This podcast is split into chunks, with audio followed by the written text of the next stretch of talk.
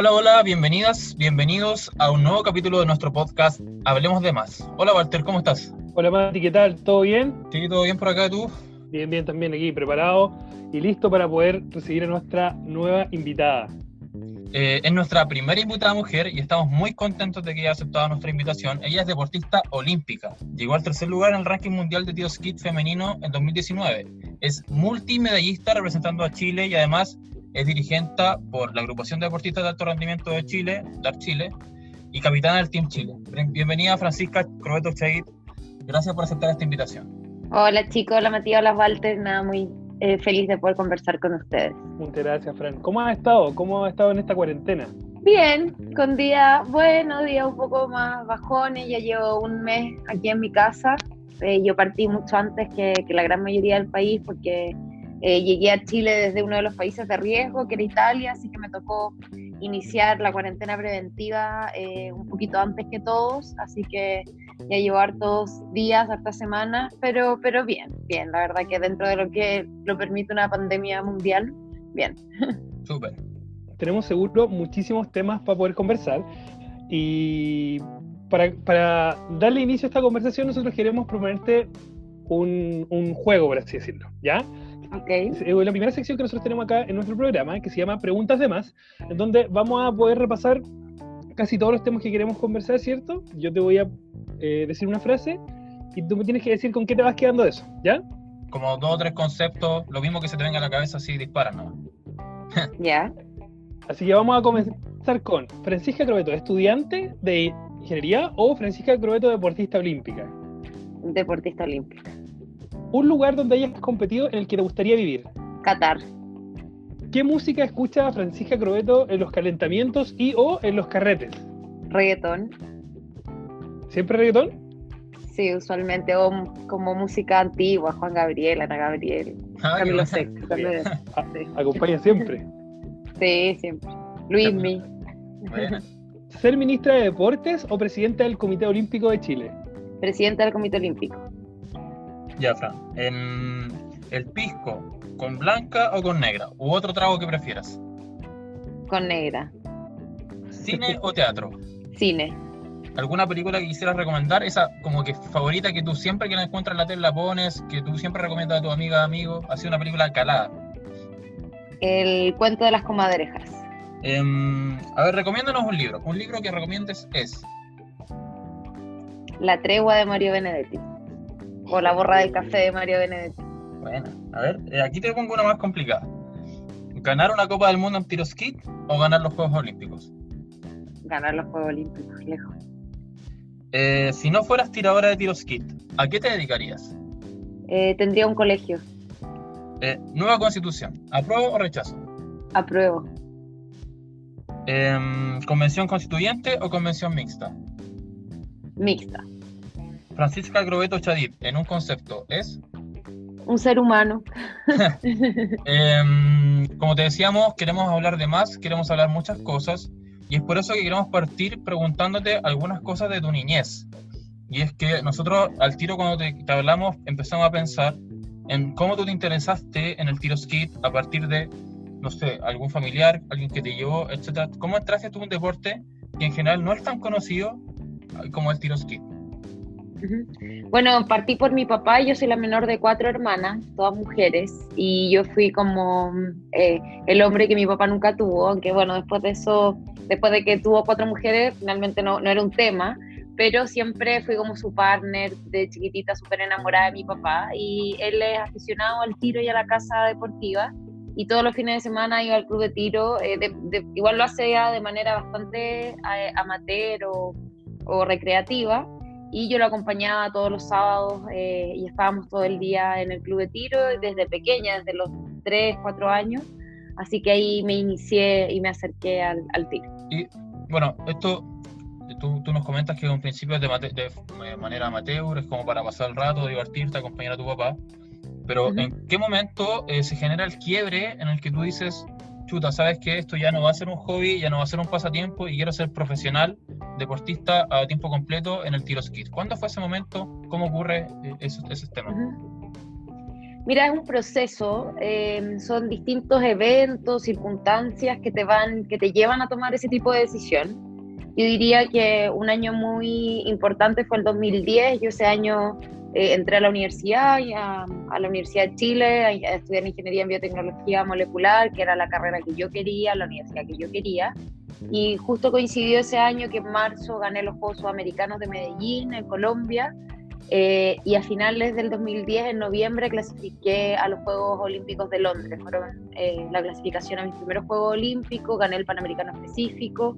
Y ya durante todo ese año en el que estaba eh, haciendo ambas cosas, estudiando, tomando un poquito menos ramos que, que los que tenían aquellos semestres, y también entrenando, viajando, ya estaba en una especie de disyuntiva, ya sentía que eh, parece que la ingeniería en biotecnología no era algo que me gustara tanto, que no era eh, lo que yo me proyectaba de aquí a 20 años. Y por otra parte, coincide que también uno empieza a tener resultados y se te empieza a abrir un camino en el deporte que uno no sabe si en 10 años más o en 5 años más lo va a tener. Entonces te lleva a tomar decisiones importantes y que yo afortunadamente tenía una familia detrás que, que obviamente había que convencer porque porque si bien es cierto ellos apostaron conmigo en un principio, igual yo vengo de una familia tradicional, mis hermanos son todas profesionales, mi mamá es médico, mi papá también es profesional, entonces como que lo más lógico era que yo también hiciera lo que mi hermana y toda la familia había hecho. Entonces, pero yo diría que lo más, como el punto de quiebre fue mi clasificación a los Juegos Olímpicos de Londres y tener, bueno, aparte fui la primera clasificada a esos Juegos, clasifiqué mucho antes, en noviembre del 2010, entonces tenía casi dos años para preparar esos juegos, que tenía la certeza que iba a ir. Entonces era un, buen momento para, tomar el riesgo. Bueno, ahí, hay una etapa que pienso, eh, hace unos capítulos conversábamos con Gonzalo Lama igual, y él nos comentaba más o menos lo mismo, que hay un momento de repente, o ciertas etapas de la vida en que uno dice chuta, o el deportista dice chuta, parece que esto va en serio, y de verdad que quiero ser profesional, en este caso tuyo el tiro skit. Eh, y nosotros hicimos la tarea y averiguamos algunas cosas del tiro skit.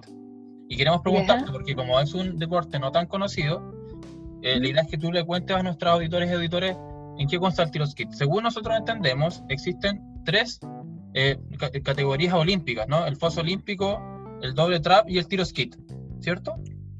Cierto, o sea, el doble trap salió de los Juegos Olímpicos en Río 2016, fue su último evento.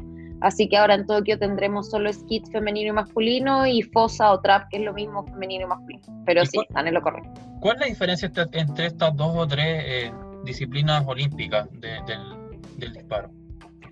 Mira, el, el tiro skit es un. Eh, básicamente lo que cambia es la cancha de tiro, eh, y es decir, los ángulos y las distancias a, lo que se, a las que se dispara pero ambos es dispararle con una escopeta a un platillo que es exactamente el mismo que vuela. En, el, en la fosa el plato vuela un poco más rápido porque cae más lejos y uno dispara un poco más lejos. En el skit vuela un poco más lento, entre comillas, cae un poco más cerca, eh, pero tiene la diferencia que en el skit se disparan simples y dobles, que en el fondo es que sale un plato y en el doble salen dos platos que se cruzan en la mitad de la cancha y en la fosa siempre un plato. Eh, en el esquí tú sabes a dónde te va a salir el plato, en la fosa no sabes, pero en la fosa tiene dos cartuchos para disparar solo un plato. En cambio en el esquí es un cartucho para un plato y es eso, gana el que rompe más cartuchos y lo como te decía, las, las canchas de tiro son distintas eh, por lo que van cambiando los ángulos y las distancias. O sea, hay, o sea, como para ir entendiendo y para que nuestros auditores y auditores igual lo, puedan hacer, hay como diferencia en cuanto a la cantidad de platos, a la, a la distancia, a la altitud, me imagino. En eso, ahí radican las diferencias respecto de estas categorías, ¿no? Aunque también... La cantidad de platos es la misma. Ah, En ambas competencias se disparan 125 platos eh, para clasificación y las finales la final es un poco distinta, pero eh, no, no, la, diferencia no radica en eso, radica en los ángulos. La cancha de tiro skit es un, un semicírculo donde hay ocho estaciones de tiro y las máquinas de donde salen los platos eh, están a los extremos de cada semicírculo, o sea, de cada punta del, semicírculo, y eh, es un plato como que se te cruza, es como que simila al vuelo de la tórtola. En cambio, la fosa es una cancha que son cinco puestos uno al lado del otro, y a 15 metros tuyos desde un foso, eh, desde como una trinchera que está enterrada bajo tierra, eh, salen un plato que se aleja de ti. es eso. ¿Cuál te gusta Ah. más? ¿Con cuál crees que es tu fuerte, por así decirlo? No, el skit yo no disparo fosa, o sea, es muy raro de hecho, no es como por ejemplo en gimnasia o incluso en tiro al blanco, que es muy, es muy común que alguien que dispare, por ejemplo, rifle de aire 10 metros, también dispare rifle de fuego a 25 o 50 metros. En tiro al vuelo no es así, es muy, o sea, ha sucedido en la historia, pero es muy raro, o sea, alguien que dispara skit es, es muy, muy raro que, o poco usual que, que también en la misma competencia o durante el mismo periodo dispare fosa, o dispara skit o dispara fosa. Y yo, a mí me gusta el skit, no soy tan buena para la fosa, la encuentro preciosa, igual me encanta. Eh, me- a mí me gusta la gran mayoría de los deportes y sobre todo si tiene que ver con lo que yo hago, pero me quedo 100% con el skit. Y, y esa decisión de decantarte finalmente por una de estas tres o dos eh, disciplinas dentro del, del tiro, eh, ¿cómo fue? ¿Cómo, ¿Cómo tú dijiste, oye, sabes que no voy a hacer la fosa olímpica o solo un tema de, de sensibilidad, de gusto? ¿Cómo, ¿Cómo se define eso? Es que es porque mi papá disparaba skit, entonces siempre me familiaricé desde muy pequeña con el skit. Sabía obviamente que se disparaba fosa, pero cuando empecé a disparar, mi papá me regaló una escopeta para skit porque son un poquito distintas los cañones. Eh, igual puedes disparar con una escopeta ambas cosas, pero no es lo, lo óptimo. Entonces siempre mi papá disparaba skit y la cancha que tenía su amigo era de skit, entonces las canchas de fosa son más caras porque son 15 máquinas, en skit son solo dos. Entonces, de hecho, en Chile hay solo dos clubes de tiro en todo Chile que tienen eh, canchas de fosa, en cambio hay 15 clubes que tienen canchas de skit.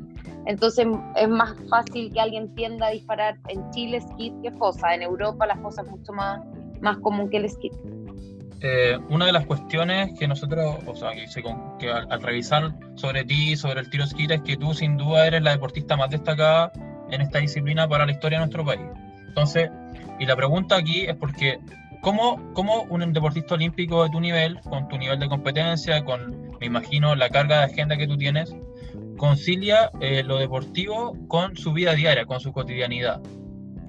Eh, bueno, obviamente es complejo, pero tampoco a mí no me gusta poner a los deportistas como que hacemos algo extraordinario. O sea, sí hacemos algo extraordinario, pero no es más extraordinario de, del cabro que va a la universidad y después de la universidad tiene que ir a, a garzonear porque se tiene que pagar la U, Mm. porque no le salió el crédito.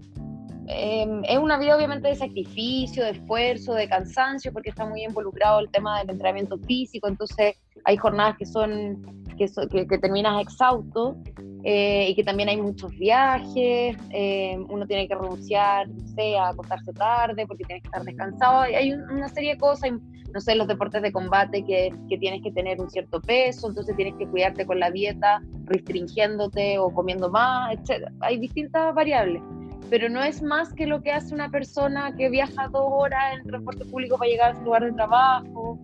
Eh, no, no siento que sea que hagamos algo así oh, eh, distinto a lo, a lo que hace la mayoría de la gente que se saca la cresta para llevar un plato de comida a su casa, para pagarle la educación a los hijos.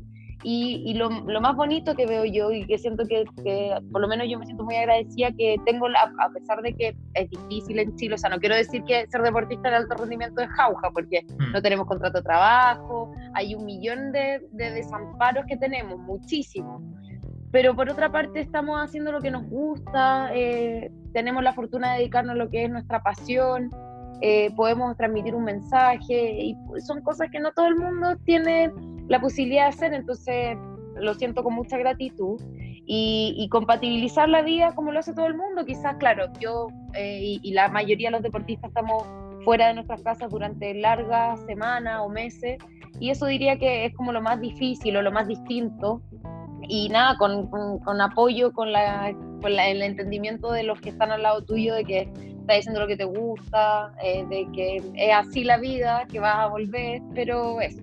Fran, eh, tú eh, comentabas harto en esta primera parte del podcast eh, la presencia de tu papá.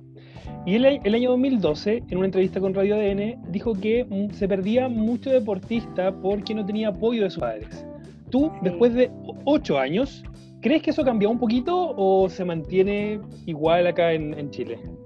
Bueno, es que es difícil, yo siento, para un papá apostar por el, camino de alto rendimiento. De, en un país como Chile eh, se vincula un poco lo que les comentaba adelante, donde igual es un salto al vacío y es un salto al vacío que hace el deportista y lo hace con sus familias, porque eh, es un camino de arte incertidumbre, donde mi deporte es un deporte longevo y yo puedo estar disparando hasta los 55 años, pero la realidad de la gran mayoría de los deportes es que es de un periodo corto, que a los 30, 35 años ya te jubilas. Eh, la gran mayoría de, mis compañeros se jubilan con lesiones, sin contrato de trabajo, sin haber eh, tenido imposiciones. Eh, algunos de ellos pudiendo haber terminado su carrera universitaria, otros no, sin experiencia laboral. Entonces te encuentras en una situación de vida a los 35 años súper compleja. Entonces tomar esa decisión a los 12 años para unos papás eh, apoyar a su hijo en ese camino, claro que es difícil, pero es imposible hacerlo sin la familia. O sea, yo no estaría donde estoy ahora sin, sin la, eh, los papás, no solo con el apoyo económico que en un principio te tienen que dar, porque claro, cuando un deportista está empezando, eh, los recursos en Chile son limitados para el alto rendimiento, cada día somos más y mejores deportistas, entonces cuesta abarcar todas las necesidades pero el apoyo también es, es de, sosten de la sostención emocional, no solo económico. Y claro, es complejo, porque si no tenías ese, ese apoyo, ese vamos de tus papás, es difícil tomar el riesgo. Sobre, sobre ser deportista olímpico y sobre lo que comentabas tú, eh, claro, hoy día hay como más deportistas olímpicos, más deportistas de alto rendimiento, y ellas y ellos te escogieron a ti como capitana del, del Team Chile. ¿Qué se siente eso, el respaldo de, tus, de tus colegas? Eh, reconociendo, porque tú además eres joven todavía, tienes mucha guerra por delante, pero reconocen en ti una vasta trayectoria que igual has tenido en los últimos 10 años, ¿no? ¿Qué se siente ser capitana del Team Chile? Bueno, yo ya no soy capitana de Team Chile, fui la primera capitana eh, del 2014 al 2017 y ahí, claro, fui elegida por mis compañeros. Ahora soy la presidenta de la comisión de atletas, que también es, un cargo de votación. Eh, pero nada, en ambas situaciones es, es bueno, una gran responsabilidad pero son cosas que yo tomo con, con mucha humildad, eh, con mucho orgullo. Eh, ser capitana fue súper bonito, fue muy entretenido porque es un cargo como más de animar, de, de hacer sentir partes a todo un mismo equipo. A mí me tocó como el inicio de la marca Team Chile, porque antes no existía. Eh, la lanzamos el 2014, previo a los Juegos Sudamericanos que tuvimos acá en Santiago. Eh, donde elegimos a los capitanes, yo era la capitana del, del, team convencional y estaba Juan Carlos Carrillo, que era el capitán del team paralímpico, y fue súper bonito porque hicimos imagen de marca, le contamos a la gente qué, qué significaba Team Chile, porque también tiene, es una especie de crowdfunding donde tú te puedes hacer socio y donas, donas O sea, no, no, me gusta la palabra donación, pero aportas al deporte chileno y te haces socio y recibes eh, descuentos, eh, poleras, muchas cosas de, de, Team Chile. Y nos tocó también hacer que todos nuestros compañeros, yo, estoy, mi primer mega evento deportivo fue el 2007, los Juegos Panamericanos de Río, y ahí pasaba que, claro, que tú te subías ahí al ascensor y te topabas con, no sé, cuatro personas de Chile y no tenías idea de quién eran, con suerte te saludabas. Eh, y la idea era hacer que Team Chile fuese la selección chilena de todos los deportes y que todos nos sintiéramos eh, parte del mismo equipo y que no solo se apoyaran los de básquetbol por un lado, los del karate por otro y los de la esgrima por otro, sino que ese sentido de pertenencia me tocó a mí como fundarlo y fue súper, súper bonito. Ser presidenta de la comisión es mucha más pega, eh, de repente un poco abrumador, em, cansador, porque tenés que compatibilizar las reuniones, las responsabilidades, los documentos con toda la vida que, que uno tiene de deportista de alto rendimiento y de persona. Eh, pero lo, también lo llevo con orgullo porque sé que podemos hacer algo, que tenemos algo que aportar y algo que decir. Te quiero hacer una pregunta que es algo muy eh, actual, ¿cierto? Algo que ha pasado en estos últimos días y que tiene relación obviamente con tu vida como deportista panamericana y olímpica. ¿Qué te parece o cómo analiza el aplazamiento de los Juegos Olímpicos para el próximo año? Mm. ¿De qué modo y eh, a nivel personal, a nivel profesional? y sobre todo me gustaría saber cómo entrena un Francisca Crobeto en cuarentena? ¿Cómo se hace? Bueno, eh, la decisión de aplazar los juegos me parece que una decisión muy sensata, eh, era lo mejor que se pudo haber eh, decidido luego evaluar todas las situaciones que habían. es una decisión que yo tomo con mucho alivio porque ante la incertidumbre que había y ante la primera declaración del Comité Olímpico Internacional de que los Juegos iban sí o sí en julio del 2020, eh, y viendo la situación mundial de todavía fronteras cerradas, de cuarentenas, de, deportistas confinados. Eh, y, de que y, de, y de la incertidumbre de no saber cuándo se iba a levantar la emergencia sanitaria a nivel mundial, a mí me parecía de un, no sé, una irresponsabilidad y una terquedad poder, eh, o sea, seguir con la idea de hacerlos en, en julio. Entonces me parece que es muy bonito porque en algún momento también se, se veía la posibilidad de no eh, de que los juegos no se realizaran, que era una ah, se han cancelado juegos por guerras mundiales y eso a mí me daba mucha pena porque yo no quería que tuviésemos que esperar hasta el 2024 para tener unos Juegos Olímpicos porque aparte de la excelencia deportiva, de los récords, eh, el olimpismo tiene un mensaje que entregarle a la sociedad y lo ha hecho durante la historia, que es de unidad, de paz, de superación y yo no quería que, estuviésemos exentos de ese mensaje, así que me, pone muy contenta que la decisión haya sido aplazarlos, primero por el bienestar de, la salud de todos los asistentes, deportistas, espectadores, entrenadores, y también para garantizar el fair play, porque eh, frente a la situación que habían, habían más de un 50% de deportistas que todavía no estaban clasificados, que tenían sus competencias clasificatorias en estos meses canceladas, con un eh, calendario totalmente eh, suspendido y sin muchas luces de que se iba a reactivar, era de verdad que muy terco mantener los juegos. Y como entreno, bueno, es, bien difícil porque la base de mi entrenamiento es disparar, disparar, disparar. Eh, y no puedo disparar en mi casa, entonces afortunadamente tengo mi escopeta acá y todo mi implemento, entonces eh, hago encares, que es como en, en, en, en brachatura, lo en italiano, en encares en seco, y, hago, bueno, harto entrenamiento físico, tengo una especie de home gym acá, entonces puedo ah, todos los días eh, ver esa parte, no de la manera que uno entrena en una situación habitual, pero sí mantener. Ah, eso, eso, es súper importante. Entonces, Fran, en el caso de que hubiesen dicho los Juegos Olímpicos van igual, ¿qué hubiese dicho tú? ¿Tú crees que... ¿Qué decisión se toma? ¿Se va o no se va? Uy, es súper complicado. Es difícil. Eh, habría visto también el tema sanitario, el tema de mi preparación, porque yo todo el calendario que había hecho eh, conjunto a mi entrenador era por lo menos los dos últimos meses previo a los Juegos estar en Italia, porque mi entrenador vive en Italia y ese país es como la meca del tiro al vuelo, es el mejor lugar para entrenar, están los mejores clubes de tiro. Y yo, bueno, viajo mucho a Italia, es como mi segunda casa.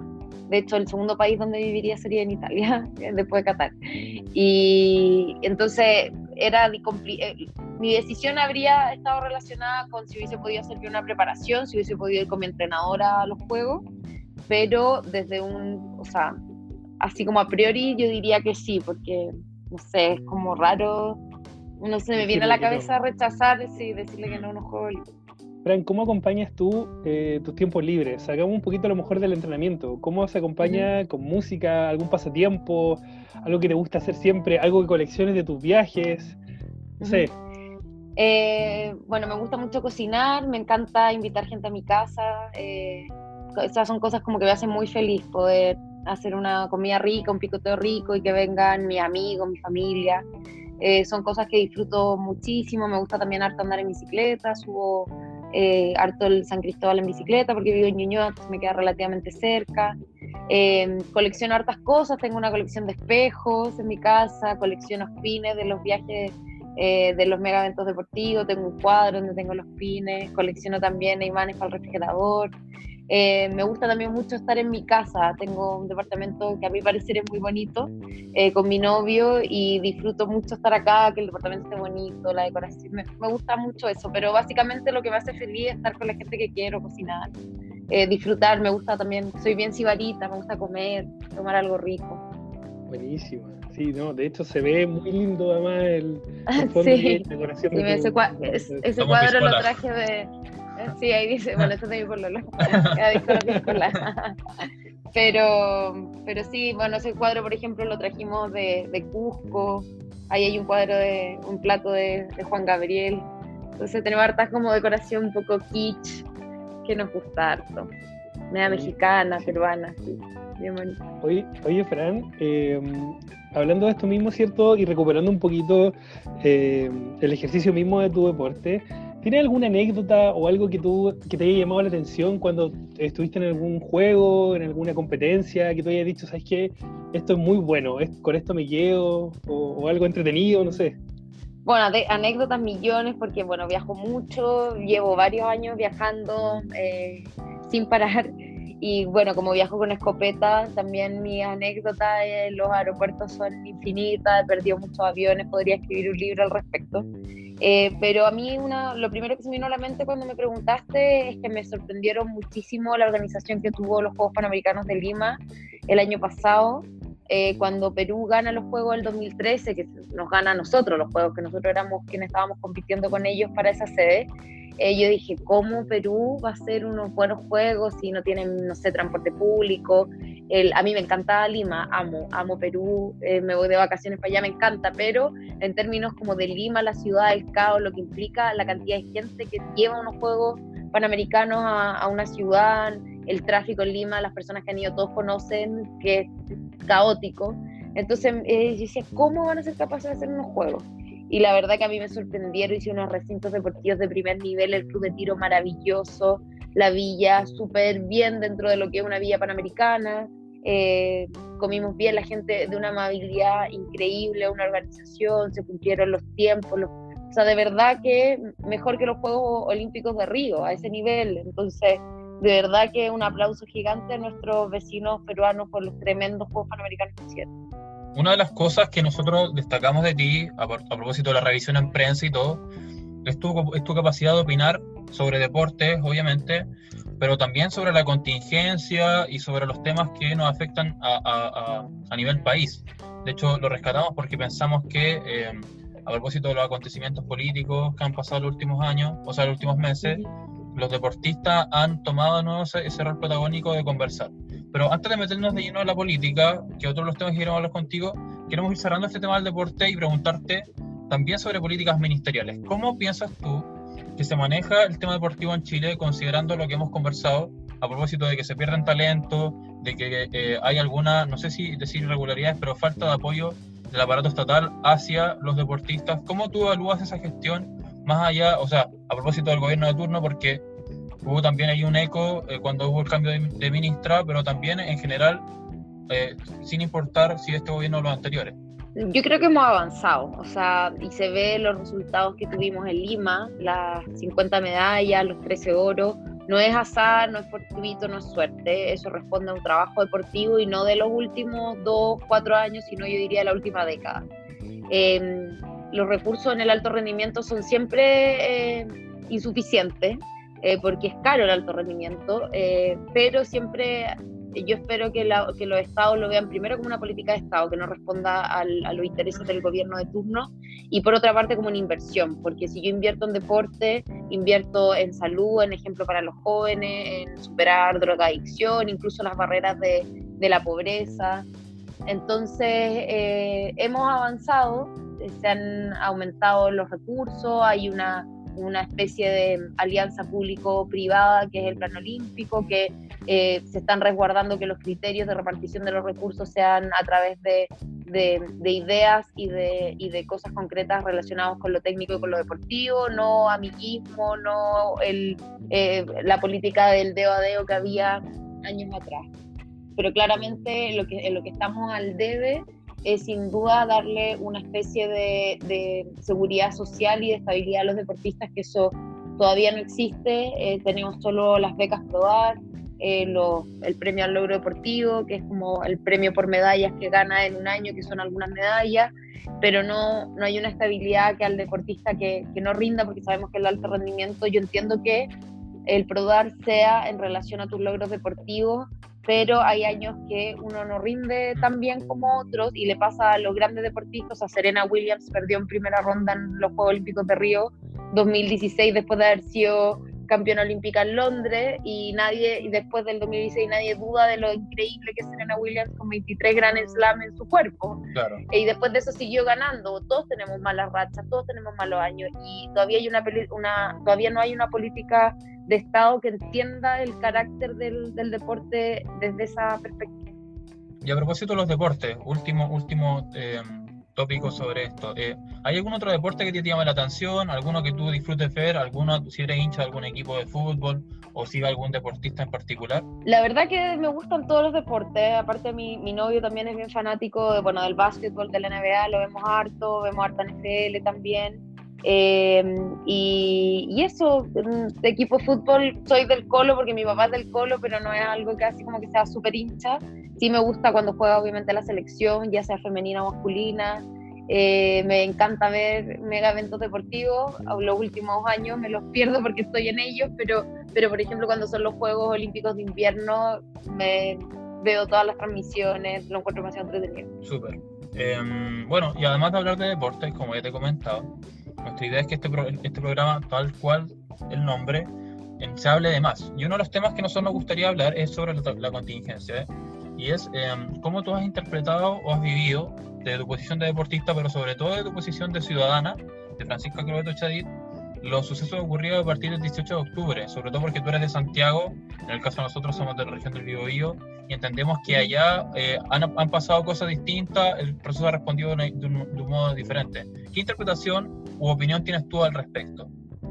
Bueno, obviamente yo no estoy totalmente de, acuerdo del de el core del movimiento social, eh, que, que tiene que ver con pedir una calidad de vida digna para todos eh, mejores pensiones, mejor salud, mejor educación. Eh, estoy totalmente de acuerdo, me siento muy representada por ese, por ese movimiento, obviamente que no, que no eh, respaldo la violencia, me parece que, que, destruir la ciudad, como se, había, se ha visto en algunas marchas, eh, no es el mejor camino, pero también entiendo ese enojo, tampoco soy quien para juzgarlo ni, ni apuntarlo con el dedo, no, no lo comparto, no, obviamente lo condeno, pero hay una parte de eso que entiendo, eh, que no sé, los niños en el Sename se han muerto los últimos años, que hay niños que están en las calles, que la, delincuencia y la drogadicción está cada vez más grande, que los, que los abuelos se mueren ganando menos de 100 lucas de pensión, que hay gente que se muere en las salas de espera todos los inviernos, entonces también entiendo la rabia de la gente, entonces por un lado uno dice, no, pues está súper mal que rompáis la ciudad, que, la, que, es, que es de todos, pero por otra parte también lo entiendo. Entonces, como que a mí me pasó durante todo el estallido social, más que, que ser dueña de la verdad o, o, comulgar con una de las posturas, porque también era como que habían dos polos nomás, y yo siento que la, la vida se hace de muchas más miradas. Eh, era como que de verdad que entendía eh, a todo el mundo. O sea, si tú me decías algo concuerdo, obviamente no eh, hay que matarlo a todos o hay que destruirlo todo. O sea, obviamente esas para mí son dos polos muy absurdos. Pero si eran capaces de, de darme su opinión con argumentos, con respeto, que para mí es lo más importante, soy capaz de entender y decir, sí, entiendo lo que estáis diciéndome. Entonces, creo que en el diálogo es lo que, en, en el lugar donde podemos construir este nuevo Chile que todos queremos en ese sentido, em, y, si también lo, ligamos al deporte, yo creo que es súper interesante, y también te lo preguntar en una entrevista a ti, es eh, cuál es la posición del deporte en este nuevo cambio, ¿no? en, este nuevo, en este nuevo Chile que, que, que, estamos esperando. Yo eh, lo, lo lo ejemplifico mucho y lo comparo mucho con lo, cultural también. Creo que ambos casos eh, son muy dejados de lado, ¿cierto? Y ante cualquier necesidad son los primeros en generar el recorte, ¿no? Vamos a recortar en cultura, vamos a recortar en deporte, porque hay otras necesidades, así lo plantea los gobiernos en general. ¿Qué crees tú que tiene que ser el nuevo, o, para dónde tienen que ir las políticas de deporte quizá en, eh, en nuestro país, para que sea mucho mejor? Bueno, nosotros cuando fue todo el estallido social eh, hicimos un comunicado público donde nos adheríamos absolutamente a las demandas de la gente en la calle, eh, porque había, han sido nuestras demandas a lo largo de los últimos años, que eh, son básicamente las que estábamos conversando, salud, pensiones y educación digna y de calidad para todos. El deporte de verdad que tiene, le da una, mucha herramienta a la sociedad, el deporte para el desarrollo y para la paz el Día Mundial que tuvimos el 7 de abril, eh, tiene que ver con eso, que es una herramienta que te, que te ayuda a generar movilidad social, equidad de género, respeto por la, por la multiculturalidad y las distintas religiones. Em, y eh, afortunadamente en los últimos años, al menos en alto rendimiento, no han habido recortes. Obviamente el estallido social y también el tema de la pandemia ha tenido una eh, reestructuración presupuestaria, eh, y del alto rendimiento nos ha tocado un peso, así que eso es una buena señal. Eh, así que, porque también vamos a tener los Juegos Panamericanos el, 2023, entonces eh, sería un retroceso hacer un, recorte en alto rendimiento teniendo en cuenta todo lo que hemos avanzado hasta Lima 2019. Eh, y sí, pues el deporte es como, como decías tú, pues el deporte es para todo, no, no, sabe de razas, de, de, de dónde vives, de religiones y ayuda muchísimo a una sociedad, o sea, el deporte inspira y es por eso que creo que tiene que estar presente cuando se piensa o se repiensa cómo queremos al nuevo Chile. Eh, Fran, hemos hablado de muchas cosas, pero ya nos va quedando poco eh, de programa. Y por eso hemos implementado con nuestras invitadas e invitados otra sección que se llama Póngale tarjeta profe. y en esta sección lo que te vamos a hacer, te vamos a poner un nombre o una situación y tú tienes que darle tarjeta verde si, eh, no sé, como semáforo, si permite el paso, tarjeta amarilla eh, o tarjeta roja, ¿vale? Vamos a poner deportistas olímpicos, situaciones, etc. Y vamos a partir con un deportista olímpico reconocido en Chile, que es Fernando González. ¿Qué tarjeta le pones? Verde. Crystal Kebridge. soy muy amiga de, Fernando. Verde ah. también a la Crystal. También muy amiga a la em, Crystal. Cristiane Endler. Verde, grande la Crystal. Bad Bunny. amarilla. Una invitación a Masterchef. Oh, qué difícil. Eh, amarilla. Ministerio del Deporte. Amarilla. Da Yankee. Verde todo el rato. ¿Todo el rato? sí. ¿Y Paloma Mami? Verde también, verde. ¿Sí o no? sí. Buena. Mario Benedetti. Es verde, obvio. ¿Y Luis Miguel? Amarilla. Amarilla Luis Miguel. O sea, Juan Gabriel hubiese sido una verde seguro. Sí, seguro lo tengo ahí en mi pared. Fran, eh, muchas gracias. Incluiremos alguna canción por ahí, algunos artistas que a ti te gustan. Desde ya agradecemos la invitación y la buena voluntad que tuviste desde un principio de aceptarnos eh, la, la venida de este podcast, nuestro tercer capítulo, así que estamos muy, muy contentos de tenerte. No, gracias a ustedes, chiquillos. Se agradecen estos espacios donde también se puede mostrar a, los deportistas un poco fuera de su eh, cancha habitual. Así que gracias, súper entretenido y espero que les vaya bacán. Muchas gracias, Fran. Oye, una última preguntita. ¿A quién te gustaría que pudiéramos eh, traer este, a este, programa, a este podcast? ¿Quién crees que debería venir? Ay, eh, Tomás Briseño. Tomás Briseño, le vamos a escribir, le vamos a escribir, ¿eh? a, ver, a ver si es que nos responde. Ya, muy bien. Muchísimas gracias realmente por, por recibirnos, ¿cierto?, eh, eh, en tu hogar de manera virtual. Eh, esperamos que te vaya muy bien, que puedas tener una muy buena preparación. Y queremos dejar a todas las personas invitadas e invitados que nos puedan seguir en nuestra cuenta de Instagram, arroba hablemos.demás, y que puedan escuchar nuestro próximo capítulo que va a salir muy, muy pronto. Así que eso, nos escuchamos. Gracias, que estén bien. Amo Conce, así que un beso gigante a Conce. Lejos mi mi ciudad favorita después de Santiago, porque amo Santiago, soy santiaguina de corazón, pero Conce es mi segundo hogar. Viajo mucho también para allá, así que un abrazo a todos. Buenísimo, Fran, muchas gracias. Chao, chao, que estén bien. Que estén muy bien.